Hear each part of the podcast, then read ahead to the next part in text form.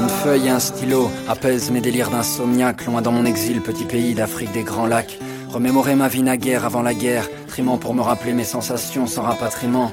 Petit pays, je t'envoie cette carte postale, ma rose, mon pétale, mon cristal, ma terre natale. Ça fait longtemps les jardins de Bougainvilliers, souvenirs enfermés dans la poussière d'un bouquin plié. Sous le soleil, les toits de tôle scintillent, les paysans défrichent la terre en mettant le feu sur des brindilles. Voyez mon existence avait bien commencé, j'aimerais recommencer depuis le début, mais tu sais commencer. Et nous voilà perdus dans les rues de Saint-Denis. Avant qu'on soit sénile, on ira vivre à Guissény, on fera trembler le sol quand les grondements de nos volcans. Leur petit pays, loin de la guerre, on s'envole quand?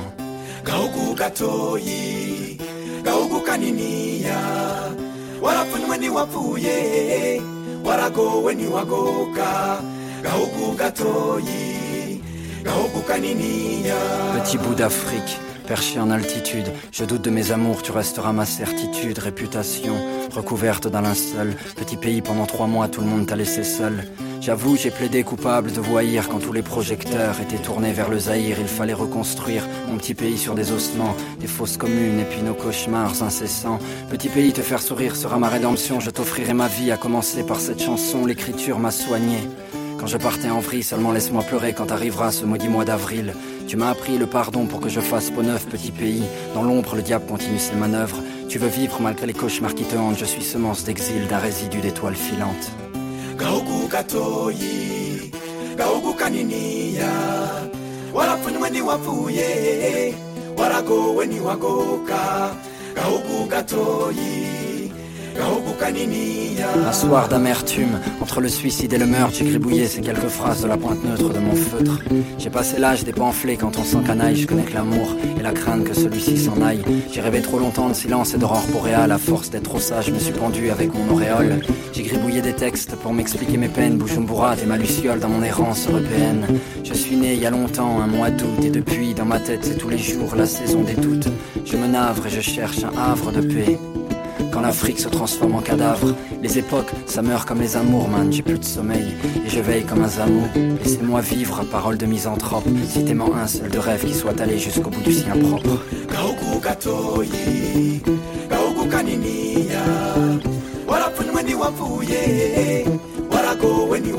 Petit pays, quand tu pleures, je pleure. Quand tu ris, je ris. Quand tu meurs, je meurs. Quand tu vis, je vis. Petit pays, je saigne de tes blessures. Petit pays, gatoyi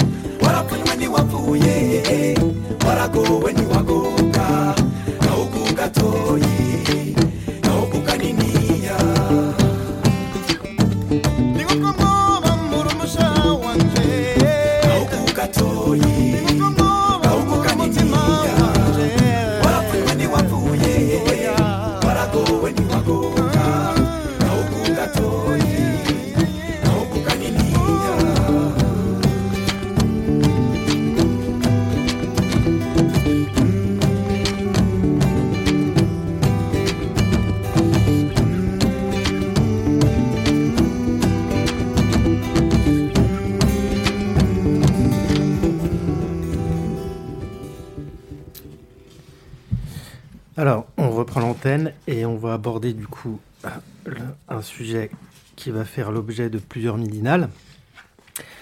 Ce sujet, c'est le Rwanda, c'est le génocide rwandais qui a eu lieu en 94. Alors pourquoi on a décidé de parler de ça? Euh, Très simplement parce que euh, ça fait partie de, notre monde, ce qui s'est passé fin, fin du XXe siècle, premier génocide africain. Un génocide euh, oublié, un pays oublié, comme euh, disait Gabriel Faye dans la chanson qu'on a écoutée. Euh, voilà, un événement énorme qui s'est fait devant les caméras de, de la planète entière et un événement qui, que je pense qu'on n'a pas assez réfléchi. En tout cas, après, on va, on, on va discuter de tout ça, mais Mhm.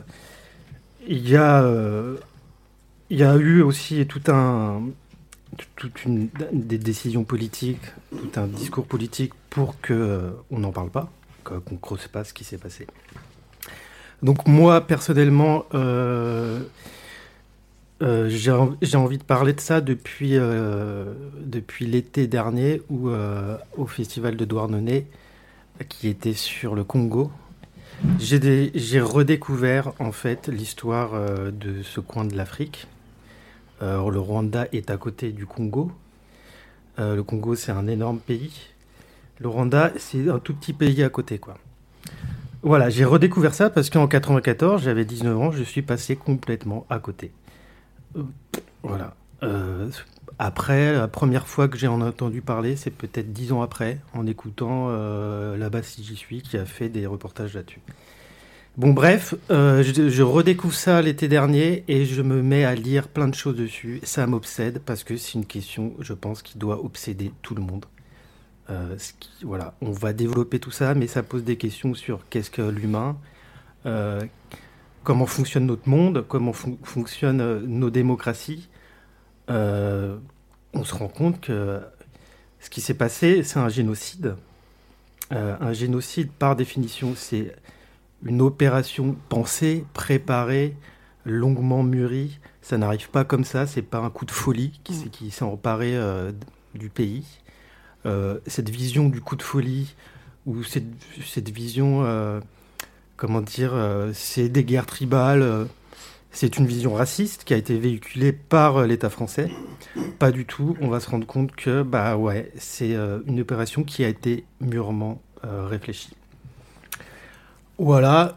Euh, du coup, excusez-nous peut-être par notre maladresse, par notre, euh, comment dire, notre profond désir qui va peut-être être parfois pas très clair, mais euh, je pense que c'est une question où on, va, on va parler avec notre cœur, notre raison, et, et voilà, on va essayer de, de réfléchir ensemble à cet événement. Sur euh, comment euh, c'est enfin tout ce que tu as dit moi je le je l'ai ressenti aussi. Moi j'avais 16 ans quand c'est arrivé et pareil ça m'est passé complètement enfin je suis passé complètement à côté. Derrière j'ai pas l'impression que ce qu'on peut appeler le travail nécessaire de mémoire ou ça a été fait sur sur le Rwanda pas du tout même on verra aujourd'hui ou dans d'autres euh, dans d'autres émissions que c'est ce que tu disais. Hein, il y a aussi une entreprise de, de falsification de l'histoire euh, qui, est à l'œuvre. Euh, quand on commence à, à, lire des textes, lire des textes de, de témoins notamment, on se rend compte quand même que, que la matière est, riche, c'est dense, c'est c'est parfois insoutenable. Du coup, on a essayé de l'organiser quand même pour pas être euh, dépassé, euh, aussi dépassé par euh, notre émotion, parce que quand on commence à, plonger dans les, dans, les, dans les écrits des témoins notamment, on, s'y perd, quoi. C'est abyssal. Et du coup, en gros, comment ça va se passer? On, a prévu de, d'aborder la question sur les cinq midinales à venir, avec à chaque fois un angle pour, pour l'aborder. Euh, aujourd'hui, on va essayer de, recontextualiser le, génocide et du coup de parler de l'histoire du Rwanda. Parce que on, ne peut pas comprendre ce qui se passe euh, en 94 si, euh, en tout cas, on peut pas se défaire de l'imagerie qui a été véhiculée par tout le monde si on va pas creuser plus loin, quoi, si on va pas comprendre les mécanismes qui sont à l'œuvre et les forces qui sont en présence. Donc c'est ça qu'on va faire aujourd'hui. Et puis, euh, on annoncera, tu parlais de racisme et euh, d'entreprise raciste, on l'abordera dans une prochaine midinale. Euh, on ne pourra pas faire l'impasse sur le rôle de la France, le rôle et de l'Occident, quoi. Et puis, on en arrivera à un moment aussi au cœur du. Mais ce sera pour la fin, quand on aura bien tout le contexte de ce que tu disais en, en ouverture, c'est ce qui nous intéresse, quoi. C'est Comment est-ce qu'à un moment, on en arrive à, ce que des êtres humains fassent ça à d'autres euh, êtres humains quoi. Mm. Donc bah. voilà, ça va être... Euh, ça va être dense. Ouais. Et alors, euh, donc aujourd'hui, comme a dit Steph, on va essayer de se concentrer sur les faits, euh, le déroulé de, du génocide à proprement parler, qui s'est passé euh, entre avril 94 et juillet 94. On va essayer de faire un déroulé assez clair, juste en se basant sur des faits. Euh, on, en, on en reparlera Hmm. dans les autres midinales, on appuiera sur des points importants. Euh, comme vous a dit Step, on va remonter aussi sur l'histoire euh, du Rwanda, sur l'histoire des liens entre la France et l'Afrique. On va commencer aujourd'hui et on continuera la prochaine midinale. Oui. Alors, on, on- on va commencer par, euh, par vous lire euh, euh, des extraits de la revue 21 euh, qui date de 2010. 10. La revue 21 a été créée par Patrick de Saint-Exupéry, un journaliste, un des journalistes qui a fait un travail hallucinant sur, euh, sur le Rwanda et sur le génocide, qui a sorti euh, des informations, euh, des, des documents. Voilà, Voilà, c'est un des journalistes qui, qui fait vraiment un travail de journaliste. Il a créé cette revue 21 ils ont, on va commencer par lire les extraits. On va commencer par lire quelque chose qui peut éclairer euh, ce qu'on va essayer de, de faire euh, pendant ces midinales, en, en pointant sur, euh, sur la question de, de, de l'indicible et de, de la stupéfaction face à, face à ce type d'événement. Et voilà, je donne la parole à Steph. Donc c'est c'est la fin de l'édito de, de la revue 21, donc, qui s'appelle La France au Rwanda, l'histoire à vif.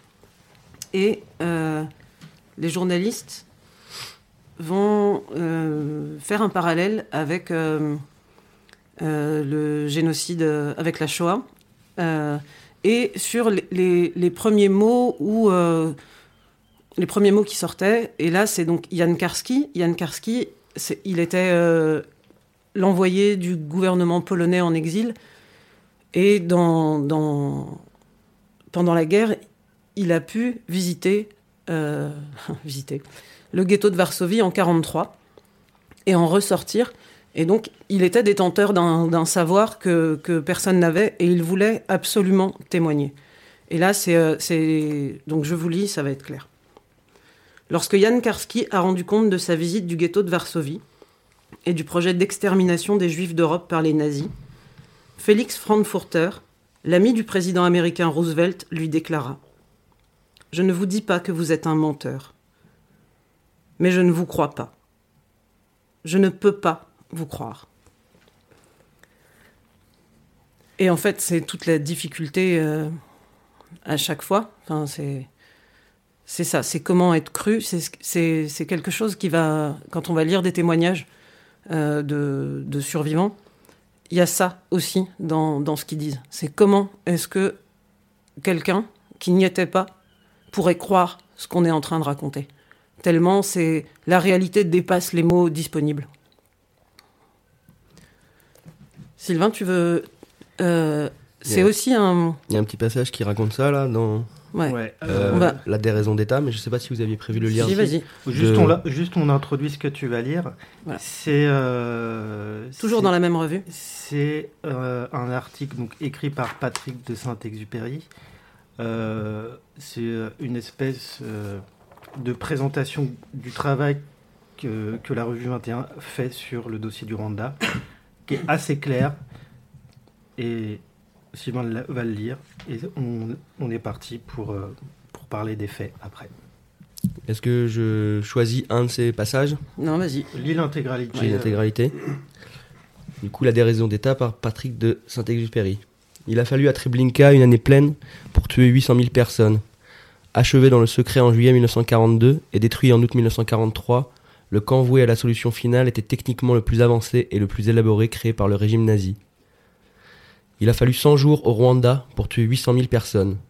Il n'y eut ni camp ni secret. Le taux d'efficacité de la besogne fut plus de trois fois supérieur au rendement, déjà exceptionnel de Treblinka. Les intentions de génocide du régime nazi étaient établies bien avant que la machine à, à mort ne soit mise en marche. Dès 1922, le chef du parti nazi Adolf Hitler en fait part au journal allemand Der Gera de Weg Lorsque je serai réellement au pouvoir, ma toute première tâche consistera à annihiler, les juifs, déclare-t-il.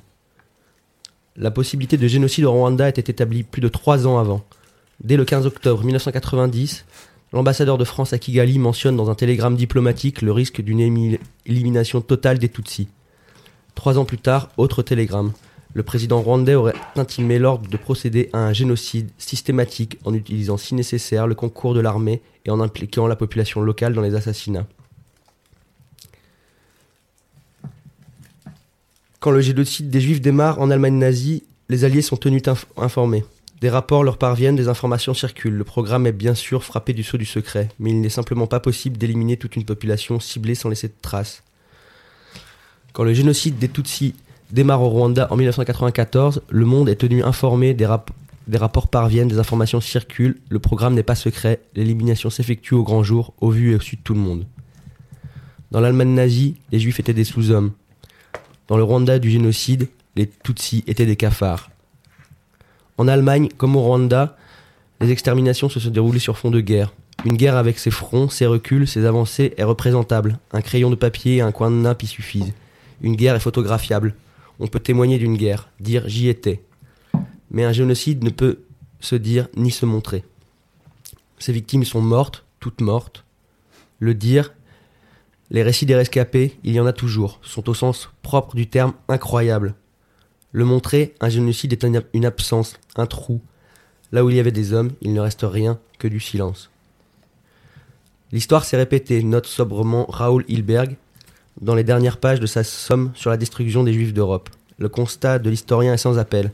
Comme en Allemagne nazie, il y a eu au Rwanda un génocide sous la forme la plus pure.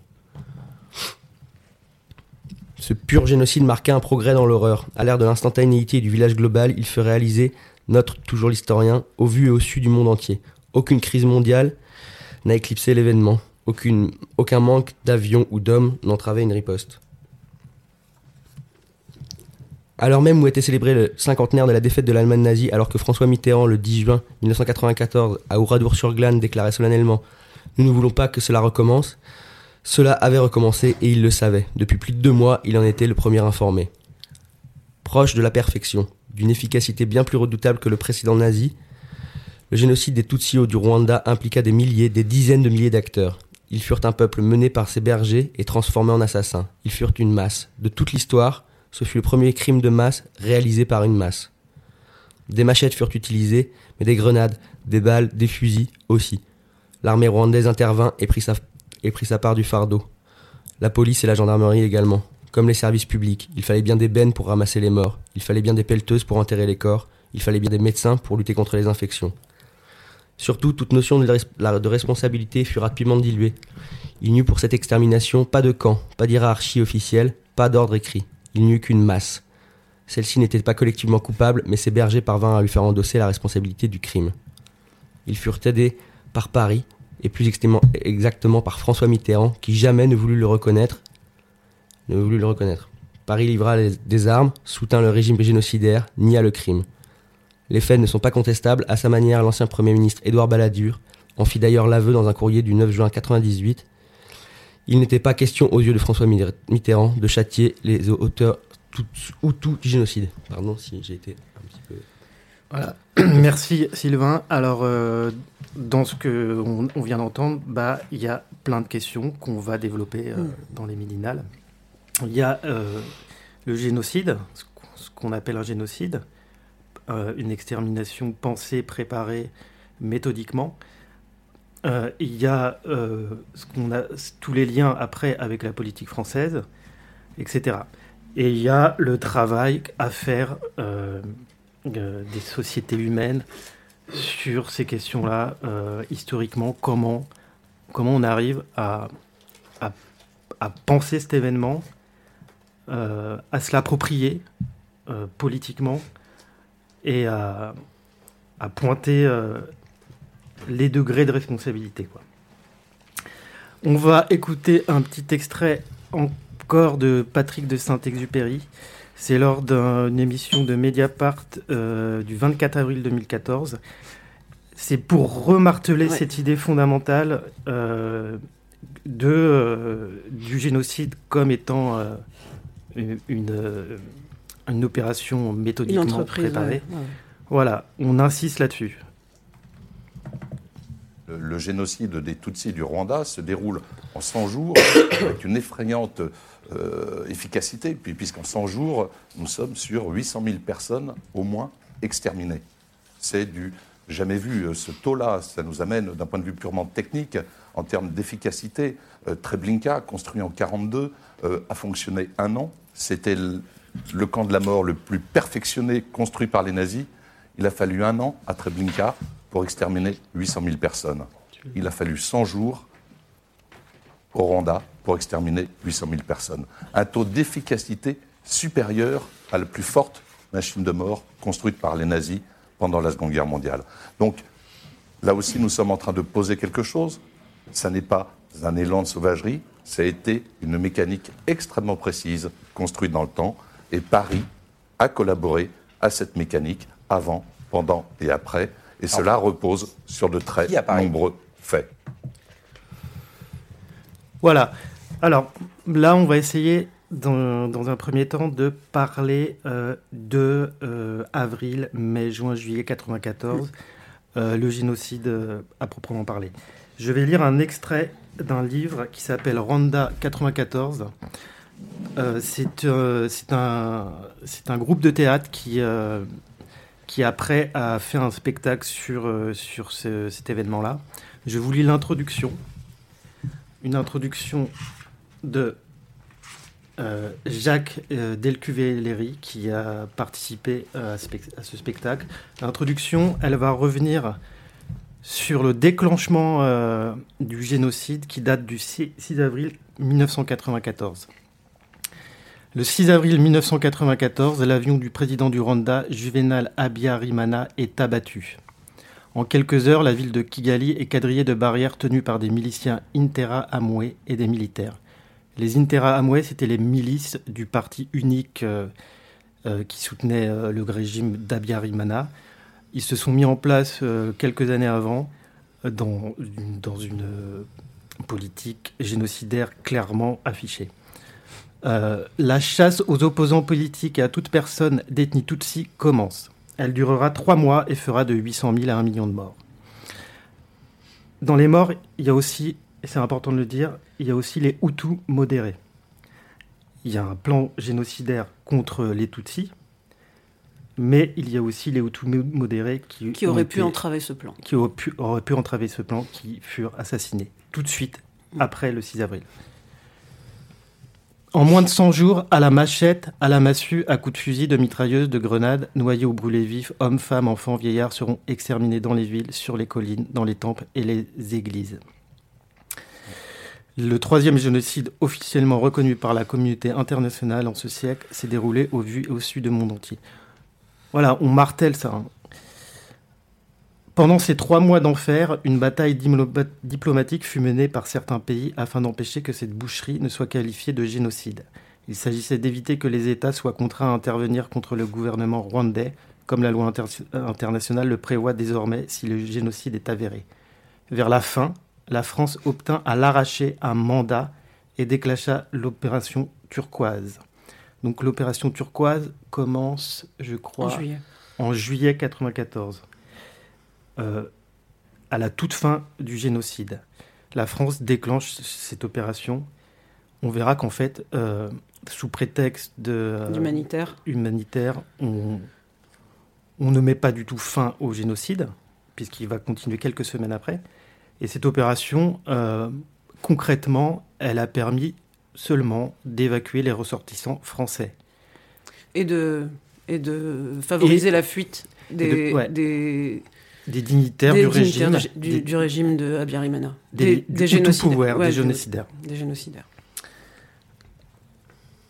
Finalement, Turquoise sauva quelques vies, mais protégea surtout l'exode des assassins, voilà ce qu'on vient de dire, et favorisa l'émigration massive de la population affolée et toujours encadrée par l'effort génocidaire. Il semble que le but réel de l'opération était moins d'arrêter le génocide que de freiner et restreindre la victoire du FPR, Front Patriotique Rwandais, composé d'exilés principalement Tutsis. On reviendra sur euh, ce que c'est le FPR, c'est c'est très important pour comprendre ce qui s'est passé. Le génocide a détruit la vie de centaines de milliers de familles. Ceux qui ont survécu en sont blessés pour toujours. Aujourd'hui qu'ils constituent une petite minorité dans un pays profondément bouleversé, beaucoup se sentent abandonnés, incompris. Nombre d'entre eux connaissent des troubles mentaux graves et leurs conditions de vie sont généralement misérables. Alors, pour repartir sur les faits, les dates. Donc, 6 avril 1994, l'avion de Abiyarimana, président rwandais, est abattu. Abiyarimana, il est président euh, depuis 1973, un coup d'État.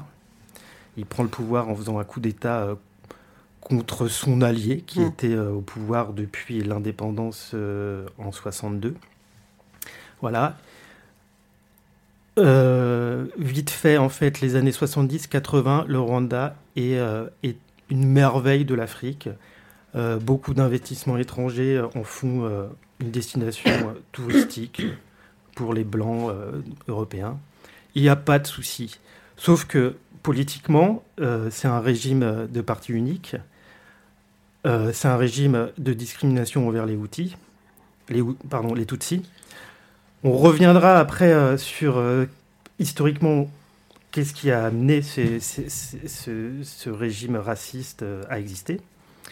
Bref, à la fin des années 80, il y a une crise des matières premières qui sont le café et le thé, qui, constituent euh, l'économie euh, fondamentale du Rwanda. Le Rwanda vit des exportations du café et du thé.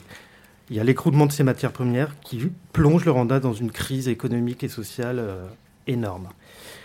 Le régime rwandais, le régime de Abiyarimana, pour euh, comment dire, pour se sortir de cette crise, euh, va avoir une politique euh, raciste, va déporter le problème social sur une question ethnique et se met en place à partir de là, de, de- de 90, euh, une mécanique folle qui amènera au génocide. Ce qui est important de dire, c'est tout ça se passe avec l'aval des autorités françaises qui savent ce qui se passe. Le FPR, qu'est-ce que c'est le FPR Front Patriotique Rwandais.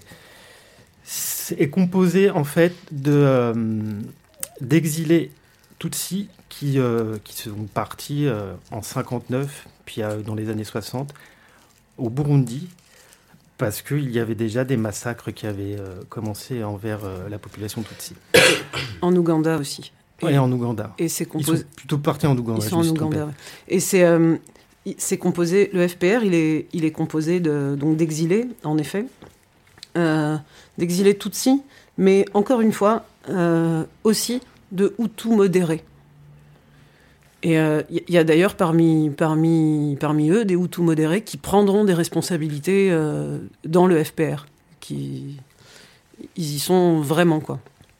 Et en fait. euh, pour euh, de nombreuses euh, raisons.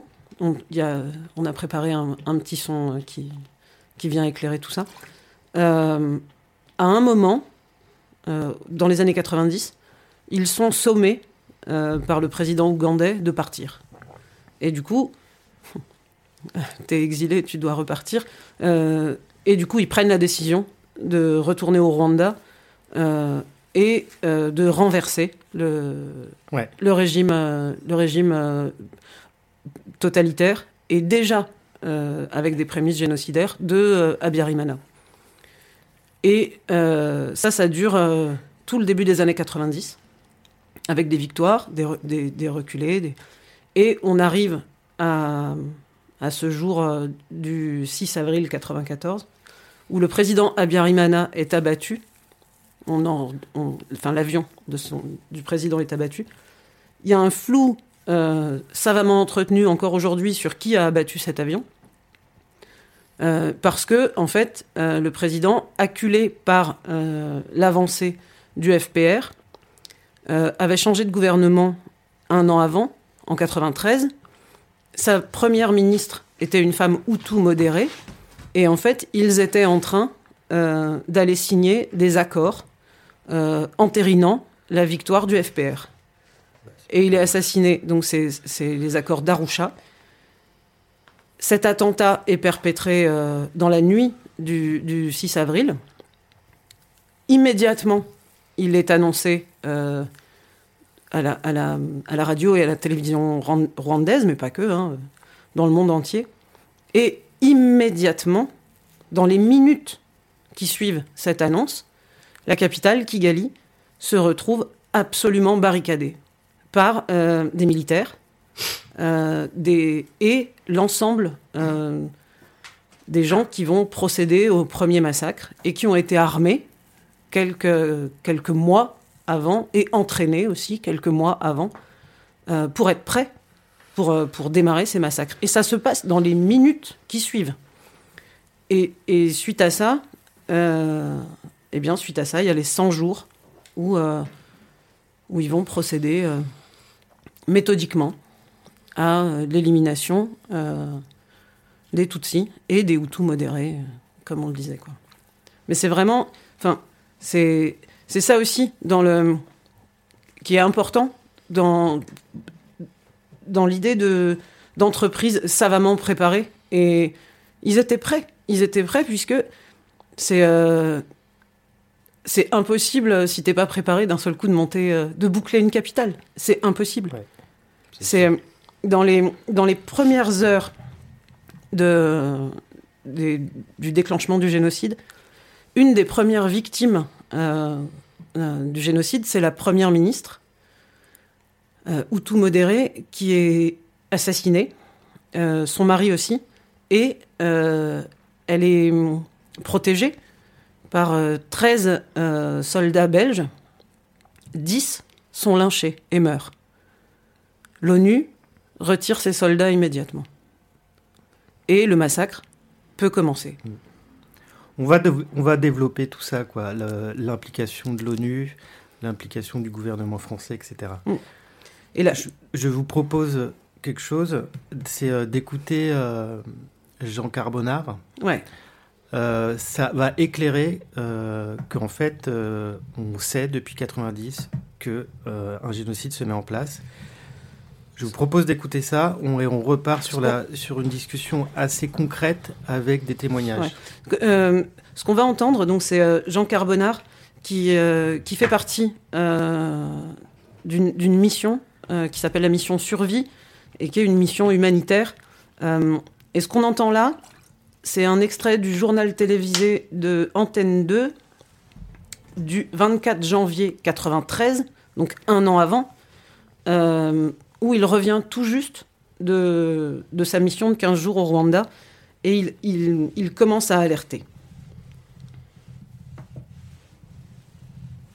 Invité de notre journal, Jean Carbonard, président de l'association Survie. Vous venez de faire partie d'une mission de la Fédération internationale des droits de l'homme euh, qui a passé environ 15 jours au Rwanda. Vous venez juste de rentrer. On vient de voir des images tout à fait effrayantes et euh, vous avez d'autres témoignages à donner sur ces violations de droits de l'homme euh, assez terribles. Oui, ce qui nous a beaucoup frappé au Rwanda, c'est à la fois l'ampleur de ces violations, la systématisation, l'organisation même de ces massacres, parce que on a parlé d'affrontements ethniques, mais en réalité, il s'agit de beaucoup plus que d'affrontements ethniques. C'est une, une politique organisée que nous avons pu vérifier malheureusement, parce que dans plusieurs coins du pays, en même temps, éclatent des incidents et ça n'est pas fortuit, ça n'est pas gratuit. On sent que derrière tout ça, il y a un mécanisme qui se met en route et on a parlé de purification ethnique, de génocide, de crimes contre l'humanité dans le pré-rapport que notre commission a établi et nous insistons beaucoup sur ces mots. Ce que vous dites, c'est qu'à la différence de ce qui se passe actuellement dans l'ex-Yougoslavie, où on est un petit peu malheureusement spectateur, là, nous pouvons avoir un rôle beaucoup plus actif. Nous pouvons agir sur l'événement. Oui, c'est les deux choses qui m'ont frappé. D'abord, l'implication du pouvoir. Jusqu'à quel niveau euh, nous sommes réservés pour le moment. Mais on est convaincus, les, tous les membres de la mission étaient convaincus que jusqu'à un niveau élevé dans le pouvoir, il y a une responsabilité très grande. Ce que je voudrais ajouter aussi, c'est que notre pays, qui supporte militairement et financièrement ce système, a une responsabilité et des fausses, comme celle que vous avez vue, il y en a pratiquement dans presque tous les villages.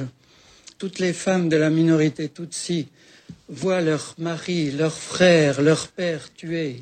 Elles sont ensuite comme des bêtes, abandonnées, violées, maltraitées. Et j'insiste beaucoup, nous sommes responsables.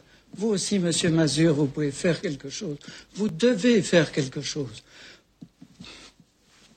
pour que cette situation change, parce qu'on peut la changer si on veut. On a trouvé des femmes qui sont terrées au fond de la forêt depuis des semaines avec leurs enfants. On peut faire quelque chose. Il faut qu'on fasse quelque chose pour elles. Voilà, donc c'était le témoignage de Jean Carbonard, donc qui en 93. euh, donc déjà en 93, et, et ça passait euh, au journal euh, Antenne 2, quoi, Ouais. le journal de 20h.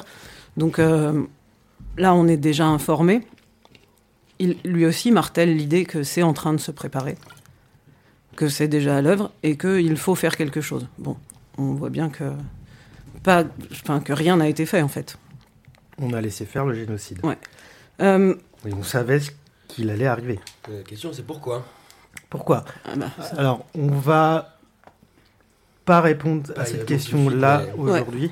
Là, on va, on, va, on va être sur les faits, mais c'est la question fondamentale qu'on va aborder euh, par la suite. pour euh, pour euh, qu'on se rende bien compte de, de quoi il s'agit et puis euh, pour pas non plus euh, être que que dans la enfin dans dans l'histoire ou la, théorie des choses.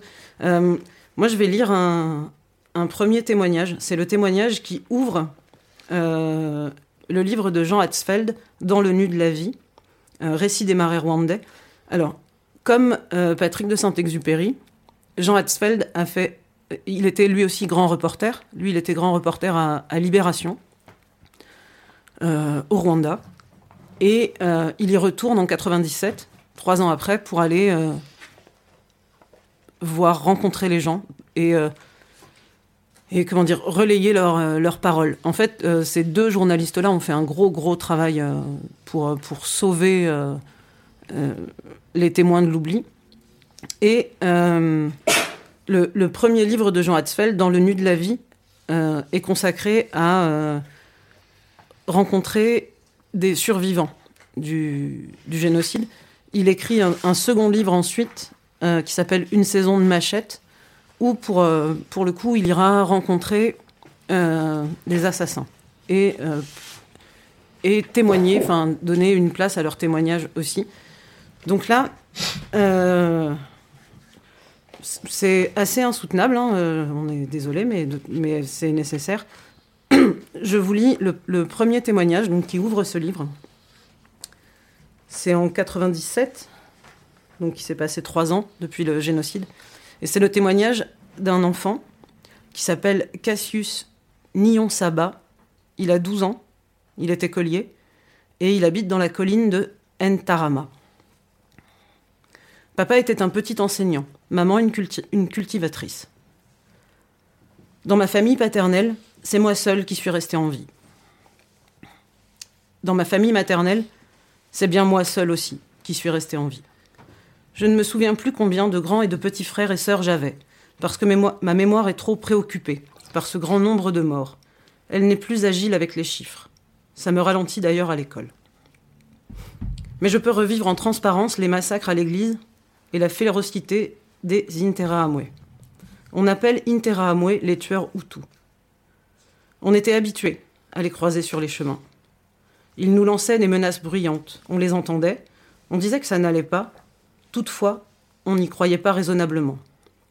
Par la suite, après l'accident de l'avion, les avoisinants Hutus de ma colline sont venus tuer chaque jour des gens dans leur quartier d'origine, sans même attendre les chamailleries ou les disputes ordinaires. Alors les gens ont compris que ce n'est pas de la blague. Ils se sont esquivés vers la forêt ou vers l'église. Moi, j'étais descendu chez ma grande sœur, de Nyamata, raison pour laquelle je ne suis pas mort à Ntarama. Le jour où la tuerie a commencé à Nyamata, dans la rue du Grand Marché, nous avons couru jusqu'à l'église de la paroisse. Une grande foule s'était déjà assemblée, car c'est dans la coutume rwandaise de se réfugier dans les maisons de Dieu quand commencent les massacres. Le temps nous a laissé deux jours de tranquillité. Puis, les militaires et les policiers communaux sont venus faire une ronde de surveillance autour de l'église. Ils criaient qu'on allait bien tous être tués. Moi, je me souviens qu'on hésitait à respirer et à parler. Les Interahamwe sont arrivés en chantant avant midi. Ils ont jeté des grenades, ils ont arraché les grilles, puis ils se sont précipités dans l'église et ils ont commencé à découper des gens avec des machettes et des lances. Ils portaient des feuilles de manioc dans les cheveux, ils criaient de toute leur force, ils riaient à gorge chaude, ils cognaient à bout de bras, ils coupaient sans choisir personne. Les gens qui ne coulaient pas de leur, de, de leur sang coulaient du sang des autres. C'était grand-chose. Alors ils se sont mis à mourir sans plus protester. Il y avait un fort tapage et un fort silence en même temps.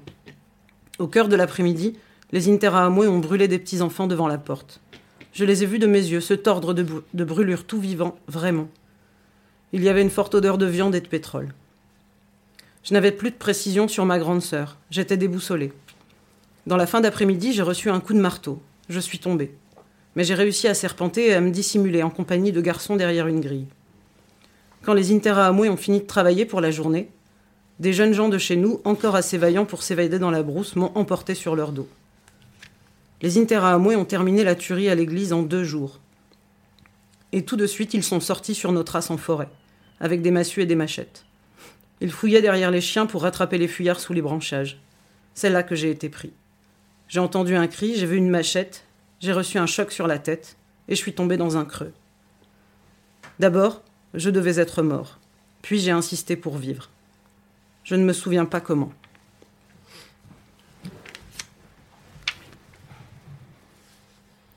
Moi, j'entends qu'il y avait des tueries partout dans le Bouguessera et dans le pays. Mais celle de Nyamata était un peu plus étourdissante parce que les malfaiteurs hachaient les femmes et les enfants juste sous la croix. C'est pour ça que les autorités nous ont donné la permission de construire un mémorial. Dans l'église, j'avais bien reconnu un seul avoisinant qui cognait. Il était de Ntarama. Il cognait comme s'il ne pouvait plus s'arrêter. Il était plus qu'essoufflé. Il était sans chemise. La transpiration lui dégoulinait de partout, même s'il faisait ce travail de massue bien à l'ombre du toit. Souvent, près du marché, je croise sa famille qui est revenue sur sa parcelle et ça me met mal à l'aise. Je sais qu'il est enfermé dans la prison de Rilima. Je pense qu'il ne peut plus vivre, parce que celui qui a trop cogné de son gourdin, il ne pense plus qu'à ceux qu'il a tués et comment il les a tués. Et il ne va jamais plus perdre l'appétit de tuer. À l'église, j'ai vu que la férocité peut remplacer la gentillesse dans le cœur d'un homme, plus vite que la pluie d'orage. C'est une pénible inquiétude, qui m'égare maintenant. Je crois que jamais les Blancs, ni même les Noirs des pays avoisinants, ne vont croire de fond en comble ce qui s'est passé chez nous. Ils accepteront des morceaux de vérité, ils négligeront le reste.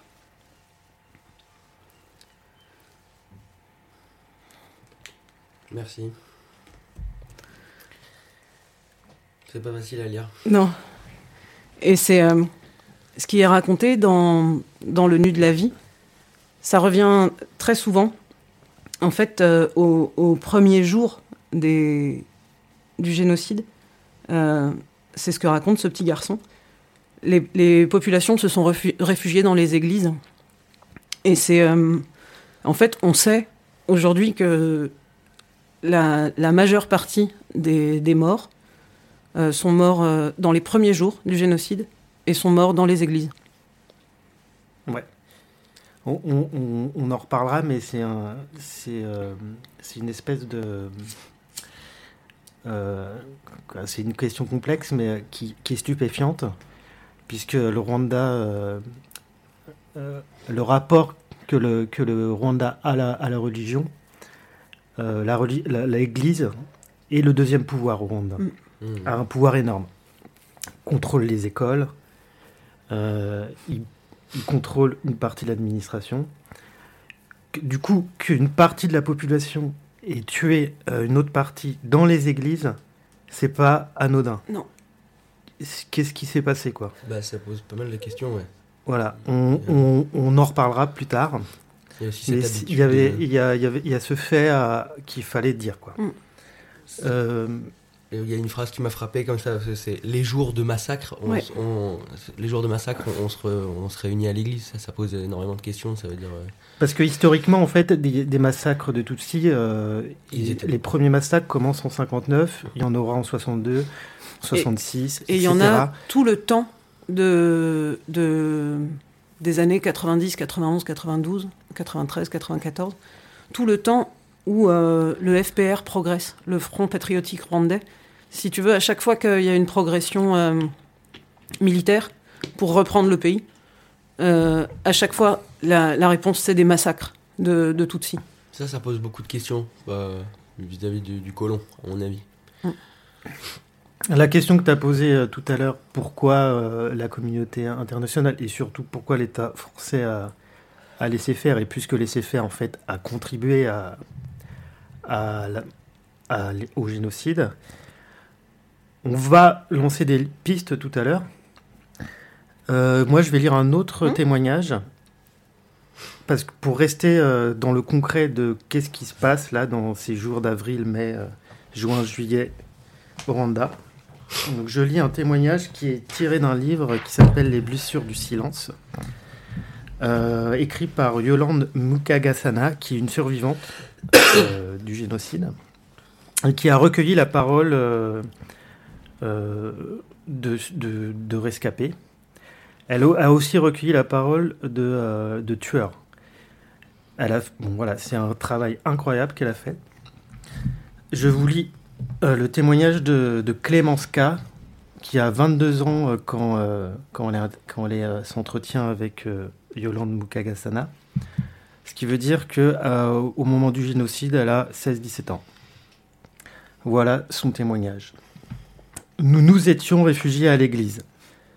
Les Interahamwe étaient autour de nous, mais ne nous adressaient pas la parole. Les militaires nous ont encerclés et nous ont dit qu'ils nous protégeaient. Nous étions très heureux. Mais le dimanche suivant, les militaires et les Interahamwe se sont mis ensemble pour nous assassiner. Les militaires nous ont d'abord mitraillés et ont lancé des grenades dans l'église. Puis, les Interahamwe et la population achevaient les survivants à la machette ou au gourdin. Je me suis évanoui sous un coup de gourdin. Le soir, je me suis réveillé parmi les cadavres des miens. Tout le monde était nu, comme moi. Je suis sorti de l'église et me suis caché dans un champ de sorgho. J'avais froid. Au bout de trois jours, j'ai eu faim et je suis rentré vers ma maison. J'ai peut-être fait quatre kilomètres ainsi, toujours nu. Lorsque je voyais des gens, je me cachais dans les fourrés. Arrivé chez moi, j'ai constaté que la maison était détruite. Je suis retourné dans la plantation de sorgho jusqu'au jour où j'étais découverte par un groupe de tueurs qui m'ont placé au milieu d'eux et ont appelé tous les voisins pour me huer. J'avais 17 ans. J'étais encerclé et l'on m'a assise de force au sol. Les gens riaient et me demandaient où était ma famille. Je ne répondais pas, je cachais ma poitrine de mes bras. Finalement, l'un d'eux m'a emmené et enfermé, toujours nu, dans une pièce sombre. Le jour, il allait travailler, c'est-à-dire tuer, piller, violer, humilier. Le soir, il me battait et me violait.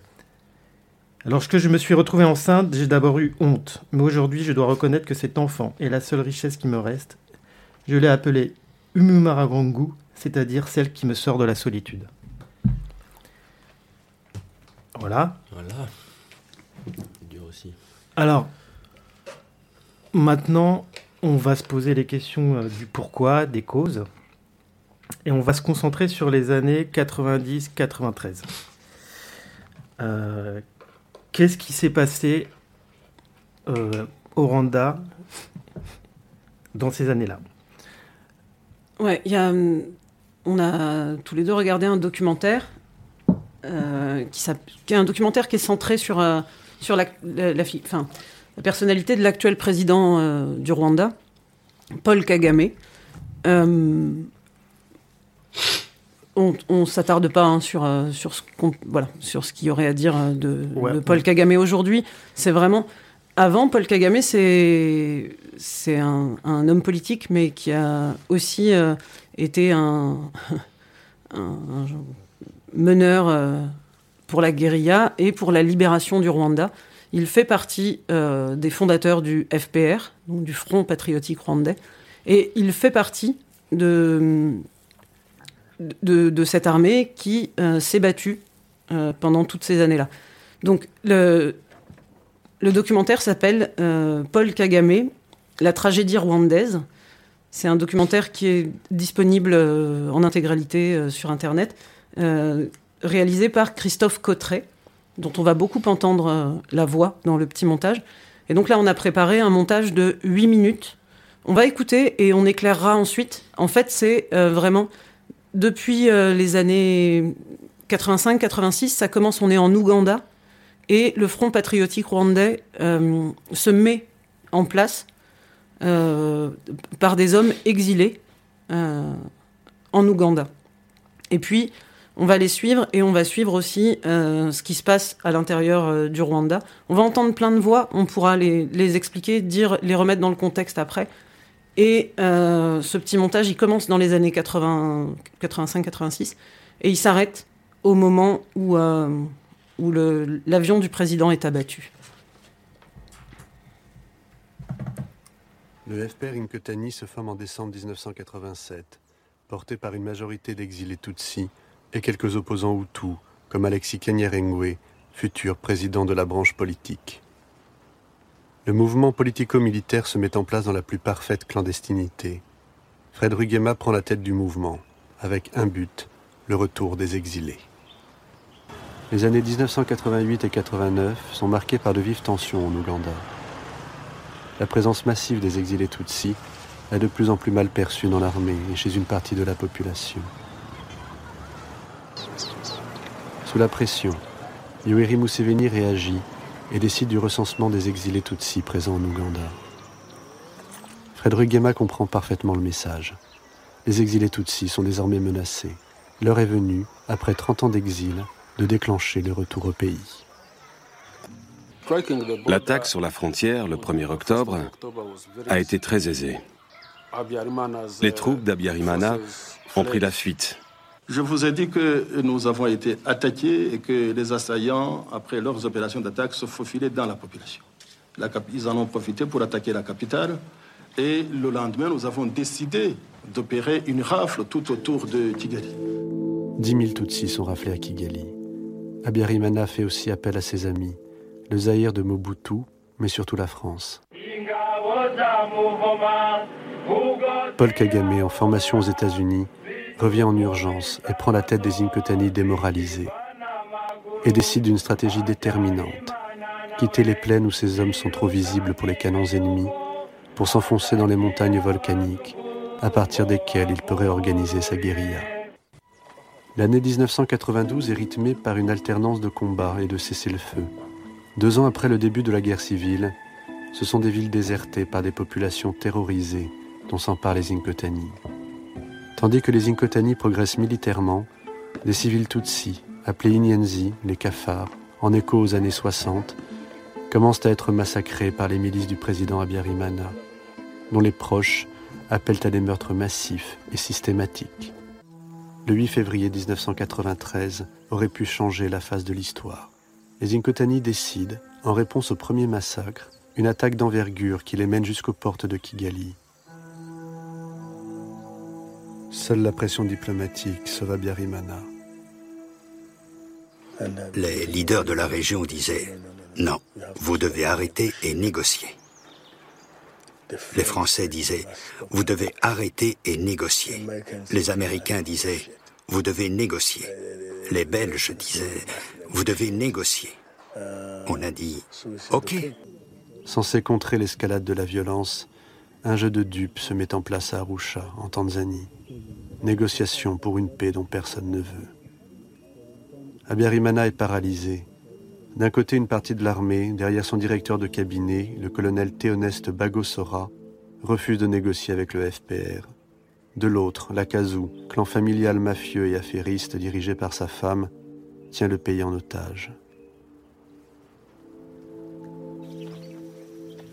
On est venu ici pour négocier les derniers détails de la mise en place du gouvernement de transition.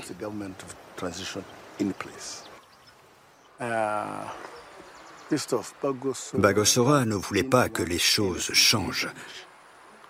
Rien. Ils sont venus négocier.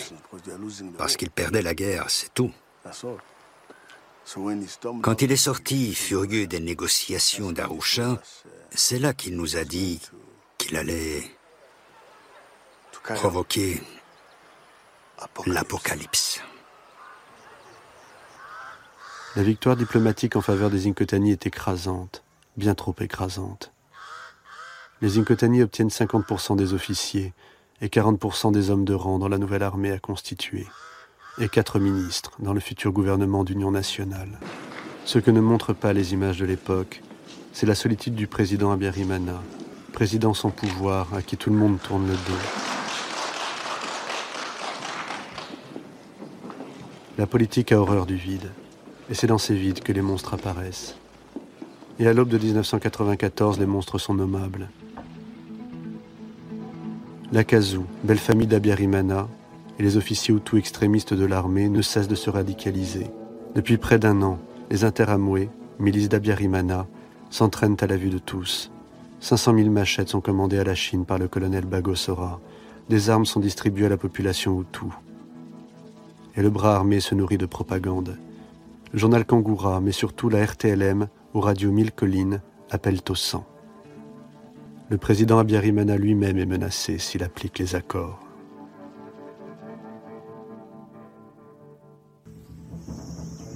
Au sud de Kigali, dans le Bouguessera où vivent de nombreux Tutsis, les interamous échauffés à blanc massacrent des familles entières. Répétition générale pour une machine génocidaire qui continue à se mettre en place. Ces massacres ont fait reculer un peu la confiance qui commençait à se construire, à se constituer entre les Rwandais et les Rwandais du Front patriotique rwandais. Le 6 avril 1994, Juvenal Abiyarimana part à Dar es Salaam pour ratifier les accords de paix qui excluent de facto les extrémistes hutus du pouvoir. Le ministre de la Défense a la profonde douleur d'annoncer au peuple rwandais le décès inopiné du chef de l'État, son Excellence le général-major Abiyarimana Juvenal, survenu ce 6 avril 1994 vers 20h30 à Kanombe, l'appareil qui le ramenait de Dar es Salaam ayant été descendu par des éléments non identifiés et dans des circonstances non encore élucidées. Qui a abattu l'avion d'Abiyarimana Tous y avaient intérêt. Les extrémistes Hutus de l'Akazou de se débarrasser d'un chef devenu trop faible et qui venait de signer leur arrêt de mort politique. Paul Kagame en chef de guerre, abattant un ennemi qui semblait ne jamais vouloir appliquer les accords. Mais ce que n'importe quel témoin aurait pu trouver remarquable est que dans un pays aussi chaotique que pouvait l'être le Rwanda d'avril 1994, toute la capitale se trouve parfaitement quadrillée et les barrages montés quelques minutes après l'attentat par la garde présidentielle d'Abiyarimana. À Moulindi, dans les minutes qui suivent, James Kabarebe est informé par ses hommes basés au Parlement à Kigali et par la radio Mille Collines. Il prévient aussitôt Paul Kagame. C'était la nuit. Le message est arrivé, envoyé par nos hommes qui étaient au Parlement. Des gens avaient commencé à fuir et arriver au Parlement. Ça a été si rapide dès que l'avion d'Abiyarimana a été abattu. Il ne s'est pas passé cinq minutes que déjà des choses se produisaient. Voilà. Donc ça, ça raconte ce qui se passe. Euh, comment, comment ça se met en place euh, sur les, euh, mettons, euh, huit années qui précèdent euh, le génocide. Euh, il y, y, a plein de choses qu'il va falloir éclaircir. Euh, au tout début, donc on entend parler euh, de la création du FPR, Front Patriotique Rwandais. Euh, donc c'est euh, des merci ouais, des des exilés euh, Tutsis et des exilés Hutus modérés qui montent en gros euh, un, début d'armée pour, euh, pour reprendre le pays et renverser le, le régime de euh, Abiyarimana. Ce qu'on entend au tout début, c'est qu'ils sont dans un premier temps aidés par, euh, par l'Ouganda, hébergés en tout cas, mais qu'il y a des troubles en Ouganda et que finalement ils sont de trop. Et c'est ça qui, euh, qui explique qu'à un moment, dans les années 90, donc il parle là de, du 1er octobre 90, ils vont euh, attaquer pour la première fois. Et euh, ces attaques n'auront de cesse jusque... C'est arrêté par le génocide, en fait. Et en fait, ce qu'on... Il y a une première étape qui sont les accords d'Arusha. Voilà, en fait, comme leurs attaques, comme ils sont plus efficaces militairement, ils gagnent du terrain. Et euh, plus ils vont gagner du terrain, plus la réponse en face va se durcir. On entend à un moment, au début de, ce montage, euh, la réaction du président euh, Abiyarimana, qui dit euh, donc des rebelles ont attaqué euh, la frontière, des rebelles se sont faufilés dans la population et voulaient attaquer euh, la capitale. Du coup, nous avons euh, procédé à une rafle et donc on entend 10 000 Tutsis. Et en fait, c'est ça qu'il faut à chaque fois, euh, dont il faut à chaque fois se souvenir, c'est que à chaque euh, la réponse euh, du régime aux attaques militaires et euh, aux avancées militaires de, du FPR, c'est des massacres de Tutsis organisés. Du coup, c'est bien la police, c'est bien l'armée qui massacre et qui rafle euh, ces gens. En grande Or- partie des civils. Organisé au plus haut de l'État, Ouais, ouais, c'est ça. avec ce qui est dit dans le documentaire l'Akazu. Ouais. Alors peut l'Akazu, Expliquer ce que c'est? Alors, l'Akazu, ça signifie la petite maison en Kinyarwanda, donc dans la langue. C'est le nom donné au cercle restreint le plus proche du pouvoir et du président Abiyarimana. Son épouse, Agathe Abiyarimana, semble y avoir joué un rôle particulièrement important. C'est le cercle le plus extrême où aurait été pensé le plan du génocide. Dans ce cercle, il y a entre, entre autres euh, un individu euh, qu'on a évoqué le documentaire, qui est le colonel Ba- Bagosora. Bagosora, qui est le ministre de la Défense Ouais. de Abiyarimana, qui est celui qui va œuvrer euh, toutes ces années-là à euh, préparer le, le génocide, euh, qui est celui qui est le plus hostile. donc du coup, quand, comme il y a des, comme il y a des avancées, c'est ce que raconte euh, un, des, un des témoins là. euh, déjà, Abiyarimana, il va faire appel à, à ses alliés pour essayer de venir protéger son régime. On l'entend, il fait appel aux Zaïre, euh, c'est Mobutu hein, encore, euh, et, il, et la France. Et la France. Appels qui ne resteront pas sans réponse. hein. Il y a des militaires français qui sont envoyés dès 90 euh, au Rwanda. Opération Nord-Roi. Ouais. Euh, Contre le FPR, alors c'est ça, on est d'accord. Contre le FPR. La ligne, la ligne euh, politique euh, de Mitterrand, c'est le FPR, sont des rebelles, sont les ennemis. Mm. Il, il- il protégera jusqu'au bout euh, le régime d'Abiyarimana. qu'il considère lui comme le régime, enfin, qui est considéré comme le régime légitime. Ouais. Et du coup, si, si- voilà, les, le Front patriotique rwandais sont, enfin, ils sont qualifiés systématiquement dans, dans tous les reportages qui, peut, qui peuvent euh, être diffusés en France, c'est systématiquement les rebelles. Il y a un point important euh, aussi à dire sur, euh, sur le, le FPR. Donc, c'est l'armée euh, des exilés Tutsis et, et des Hutus Mm. modérés qui va mener la guerre contre le régime génocidaire du Rwanda. Où, euh, dans la population, dans le pays Rwanda, dans, dans ces années-là, il y a une crise. Et là, en fait, une grande partie de la population Tutsi, mais aussi Hutu, euh, soutient le FPR. Ouais. L'opinion publique est plutôt du côté du FPR. Et d'ailleurs, quand euh, devant les avancées, parce que malgré l'aide du Zaïre et malgré l'aide de l'ami français, euh, le FPR, dans un, avec, enfin, il procède sous, la forme de la guérilla, avec le soutien de la population, libère petit à petit des villes et s'empare petit à petit de, villes et de- enfin de territoires en tout cas.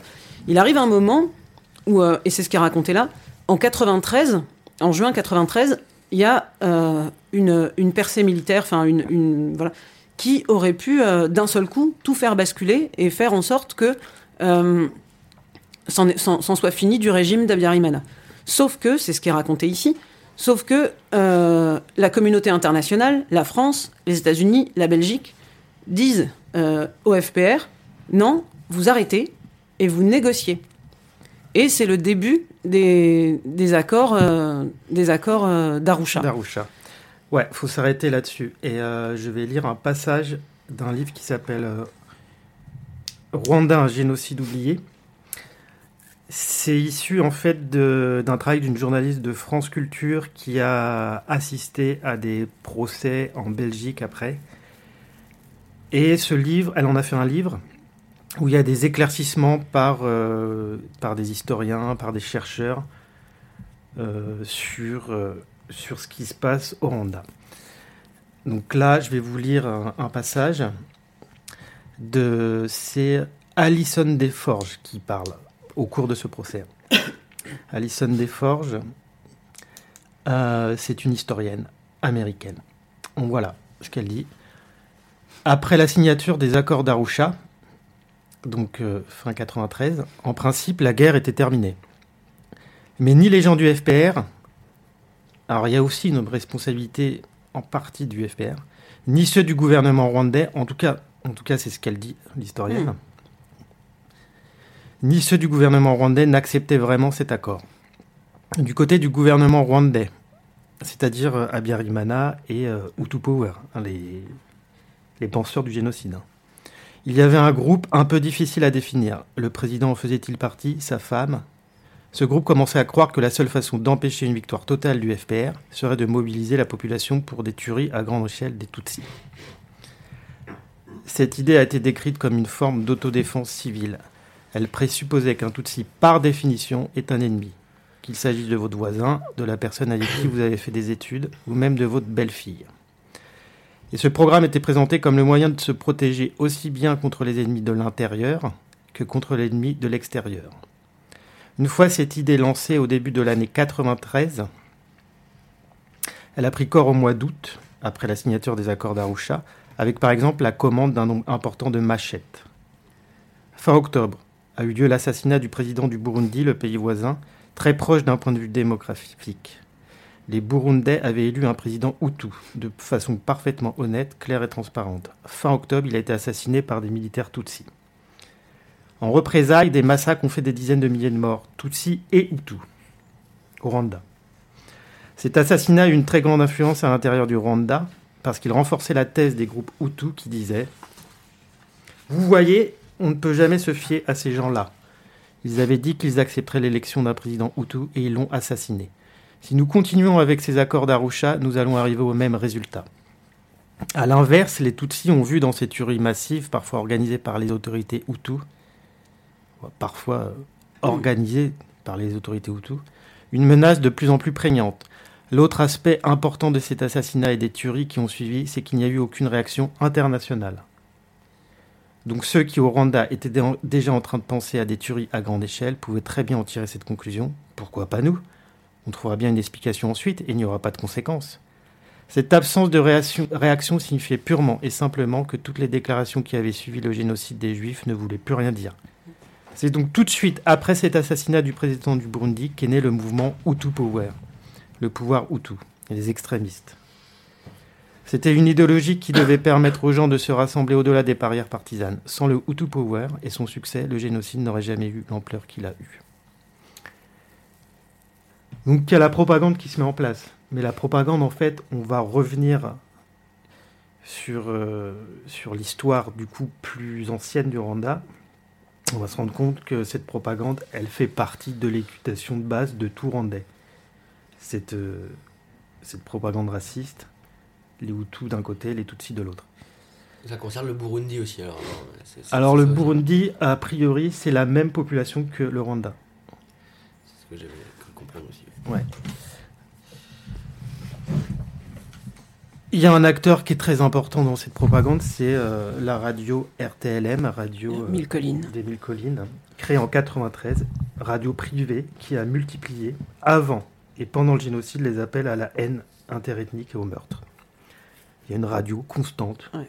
qui appelle au meurtre des Tutsis. Quoi. C'est, euh, il y a des archives aujourd'hui, pas des archives. J'ai pas réussi à trouver d'archives euh, sonores. Elles, elles existent, hein, c'est sûr. En tout cas, il y a des transcriptions qui sont euh, qui sont lisibles. Si on tape Radio Mille Collines, euh, transcrip- génocide, transcription, on arrive sur sur des traductions en français ou en anglais de ce qui se disait sur cette radio. Et c- ça se dit avant même que le, que le génocide ait commencé. Euh, en fait, c'est ça martèle euh, tous les jours, constamment, euh, un, un truc qui, qui vient déjà d'avant. Par exemple, l'idée qu'il faudrait tous les tuer. Et, et ils utilisent un, un mot pour parler des, des Tutsis, et ils, ils utilisent le mot Inyenzi. Et Inyenzi, ça veut dire cafard.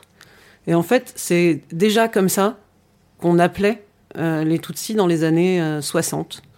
Là où déjà, il y a eu des massacres de, masse de, de Tutsis. Et en fait, ça va aller s'appuyer, cette propagande, elle va s'appuyer sur une, une, une, vieille habitude, en tout cas quelque chose d'ancré historiquement euh, dans, les, dans, les, dans les mémoires, dans les têtes euh, de, des Rwandais. C'est, euh, ça vient, ça, ça, fonctionne si bien parce que déjà, parce que c'est pas nouveau. C'est pas une rhétorique nouvelle qui sortirait de nulle part en 90. Je vous lis un petit témoignage de, issu des blessures du silence. c'est un témoignage de Jean-Baptiste M, qui est en, du coup qui est un tueur, qui a participé au génocide. Voilà ce qu'il dit. Donc il parle à Yolande Mukagasana qui, euh, s'entretient avec, avec lui. Tu sais bien ce que nous avons appris à l'école. On nous a appris que la reine du Rwanda, qui était Tutsi, déposait une lance sur le ventre d'un bébé Hutu et qu'elle se levait en s'appuyant sur sa lance, laquelle traversait le corps de l'enfant. Comment les Tutsis sont des étrangers qui sont venus d'Éthiopie? Que c'était des philotiques venus avec leurs vaches les Hutus étant arrivés avant et qu'ils étaient propriétaires des terres, et autres balivernes. Autres balivernes. Cette propagande, euh, voilà, c'est euh, tous les jours à l'école depuis les années fin des années 50. Voilà comment euh, on grandit les enfants, futurs adultes, dans ce pays-là. je vous propose, pour finir cette première série, euh, on va commencer du coup à revenir sur, euh, sur l'histoire euh, du Rwanda, sur l'histoire du coup d'un pays colonisé par la Belgique puis la France, qui va donner des pistes pour comprendre les causes du génocide. Je vous propose de faire une petite pause musicale et après on va commencer à parler euh, de la colonisation, euh, de cette fabrication qui a été, qui a été faite des ethnies Hutu Tutsi. Mmh. C'est une fabrication euh, raciste par les Européens. On va voir qu'en fait les Hutu Tutsi ne sont pas des ethnies, c'est une catégorie sociale dans le Rwanda ancien. Il y avait, il y a, voilà. Hein, on est clairement dans, dans, une idéologie raciste qui a été importée par les blancs européens. On fait une petite pause et on écoute euh, Jean-Marie Mouyango. Et euh, donc c'est un, musicien rwandais. Tu parlais tout à l'heure de, de, la pièce de théâtre Rwanda 94. Donc c'est lui qui, a, qui avait mis en musique euh, cette pièce.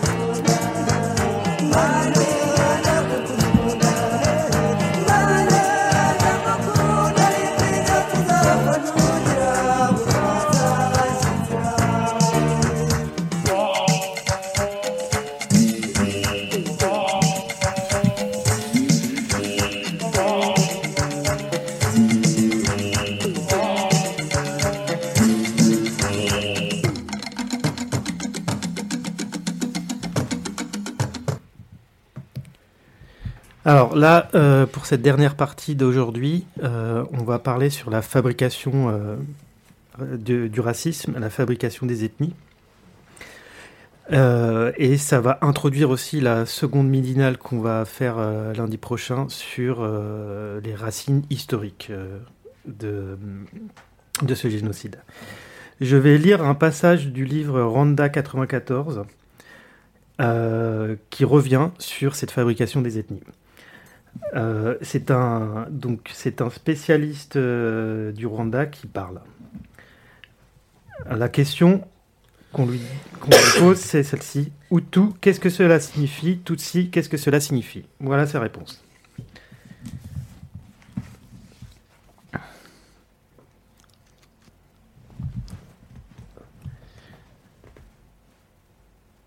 Alors, s'il y a une chose en effet qui différencie les approches actuelles des ethnologues et des historiens des travaux de leurs prédécesseurs, c'est d'avoir reconnu la question Hutu-Tutsi comme extrêmement complexe. Ils l'utilisent d'ailleurs avec d'autres outils et sur une beaucoup plus large période. On remontait autrefois difficilement par la tradition orale jusqu'au XVe siècle. La dernière synthèse sur l'histoire des peuples de la région des Grands Lacs, celle de Jean-Pierre Chrétien, directeur de recherche au Centre national de recherche scientifique, porte sur 2000 ans. Ce n'est donc pas dans le cadre d'un spectacle, là, il- parce que ce livre, c'est un, ça a été, euh, ils ont fait une pièce de théâtre. Ce n'est pas dans le cadre d'un spectacle dont vous êtes les protagonistes que nous pourrons épuiser le sujet. Et sur le chemin de cette grande notion, dont vous faites peut-être un usage excessif, la vérité, nous ne ferons que quelques pas. Cependant, nous avancerons peut-être avec plus d'assurance en suivant quelques-unes des pistes qui vous, que, que vous ont ouvertes nos amis du cœur des morts. Il revient sur un passage du spectacle d'avant, dans leur litanie des questions tout à l'heure. Bon, c'est ça qui va suivre qui est intéressant pour comprendre euh, Hutu, qu'est-ce que c'est, Tutsi, qu'est-ce que c'est. Parler des Hutus et des Tutsis, c'est donc s'interroger sur ce qu'il est convenu d'appeler les ethnies au Rwanda. On en distingue trois. Les Tutsis, qui selon des recensements régulièrement remis en cause parce qu'effectués dans des conditions politiques suspectes, constituent de 13 à 18% de la population, une importante minorité. Les Hutus, de 80 à 85%, la grande majorité de la nation. Et les Tois, souvent assimilés à des pygmées, une infime minorité, moins d'un pour- cent mais qui a joué dans l'histoire ancienne du Rwanda un rôle social, symbolique et culturel important. Au pluriel, Batutsi, Bahutu, Batwa. Au singulier, un individu, Mututsi, Muhutu, Mutwa. Nous employons pour parler d'eux un mot prélevé du vocabulaire des sciences et utilisé couramment aujourd'hui dans les médias, ethnie, un mot occidental. Existe-t-il- Existait-il dans leur langue, la langue rwandaise, un mot correspondant à cette notion? La langue rwandaise est une langue très riche, presque sophistiquée, abondamment pourvue de concepts abstraits, mais il n'existait aucun mot correspondant à ethnie. Le mot n'existait pas. parce que la différence entre les catégories identitaires au Rwanda n'était absolument pas perçue en ces termes. Quand donc, en 1931, l'administration belge voulut obliger chaque individu à porter un livret d'identité avec mention ethnique en trois langues, français, néerlandais et la langue rwandaise, on ne trouvera pas de mot pour traduire ethnie. On a alors détourné un autre mot de son sens, premier, le mot clé, de cette... le mot clé pour comprendre cette affaire. Uboko. Uboko signifiait, signifiait clan, une toute autre réalité, il y a au Rwanda un peu moins d'une vingtaine de clans et ceux-ci n'ont aucun rapport avec la question ethnique puisque tous les clans comportent dans des proportions variables des Hutus, des Tutsis et des Tois. Si l'on demandait à un Rwandais d'autrefois qui est ton Uboko, il répondait je suis un Musinga ou je suis un Musundi, c'est-à-dire du clan des Singa ou des Sindi, par exemple. En aucun cas je suis Hutu ou je suis Tutsi. Cela n'avait rien à voir. Dans cet écart sémantique se dévoile peut-être le premier indice essentiel de la différence entre la réalité vécue par les Rwandais avant l'arrivée des Blancs et le regard que nous avons posé sur elle. Cette obsession de l'ethnisme pour appréhender la réalité rwandaise a prévalu de 1896 à nos jours. C'est elle qui a inspiré l'explication la plus commune du génocide au moment des faits, à de très rares et heureuses exceptions près, qu'avons-nous vu et entendu dans les médias, qu'avons-nous lu dans la presse en 94 J'essaye de résumer cette version quasiment hégémonique dans sa forme la moins vulgaire. Les Tutsis constituaient jadis l'ethnie féodale dominante, minoritaire, opprimant les Hutus. Dans les années 60, avec l'indépendance, les Hutus prirent le pouvoir et opprimèrent à leur tour la minorité Tutsi. Après de nombreux conflits, le FPR, composé d'exilés Tutsis en grande partie, a envahi le Rwanda en 90. Dans ce contexte de guerre, l'attentat contre l'avion du président Juvenal Habyarimana déchaîna la haine séculaire des Hutus contre les Tutsis, entraînant le génocide.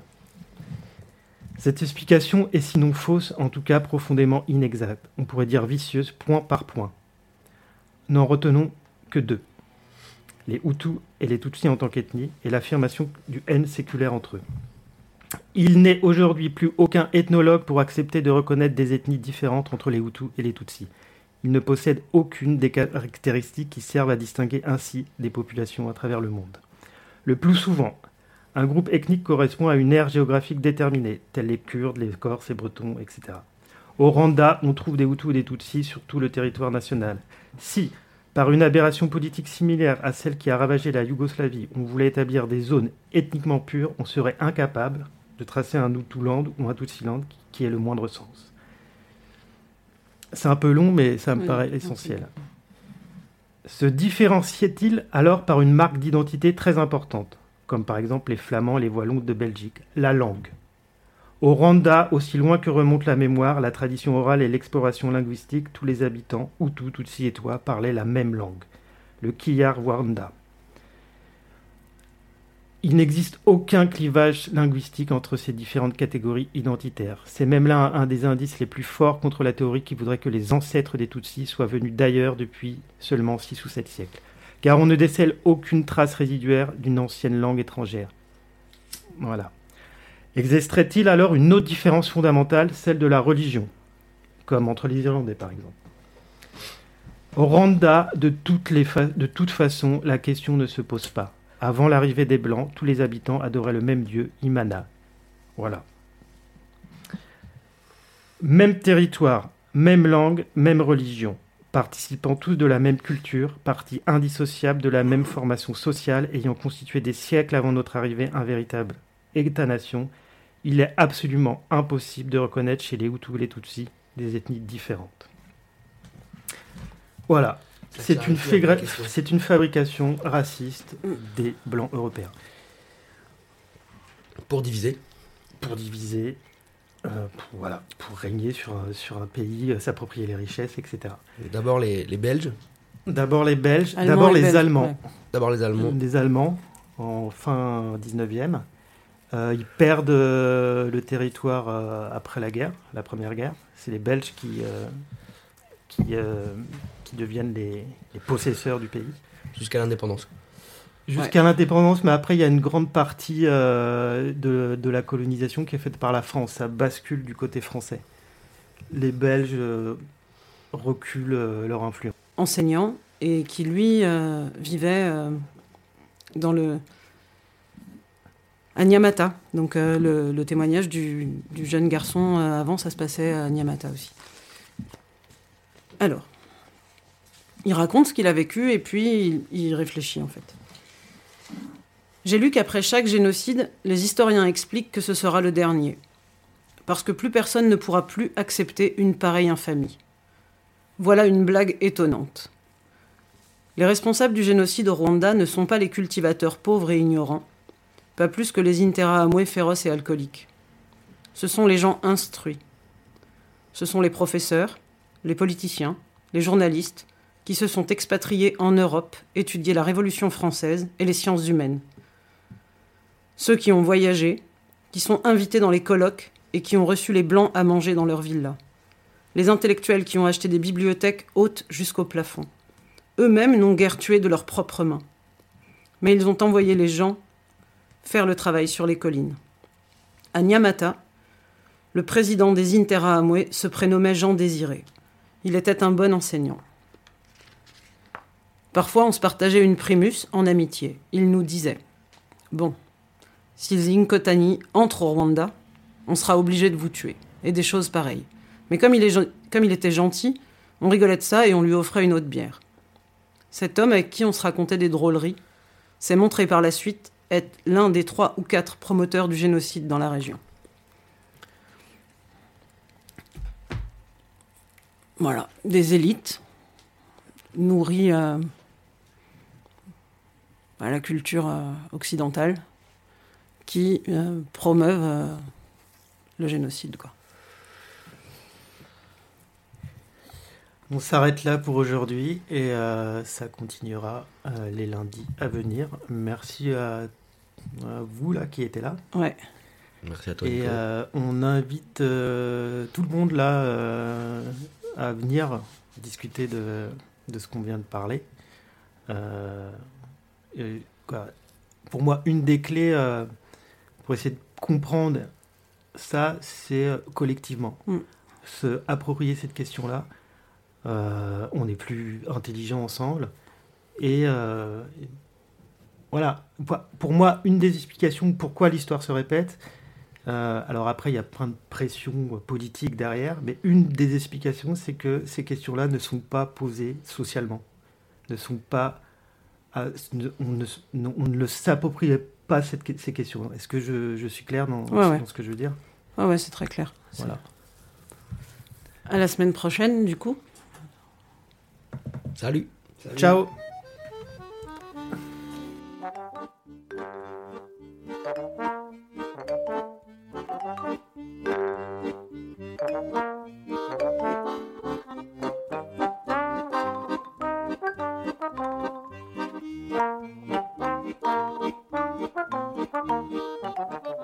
La midinale, la matinale libre, curieuse et impertinente de Radio Piquet.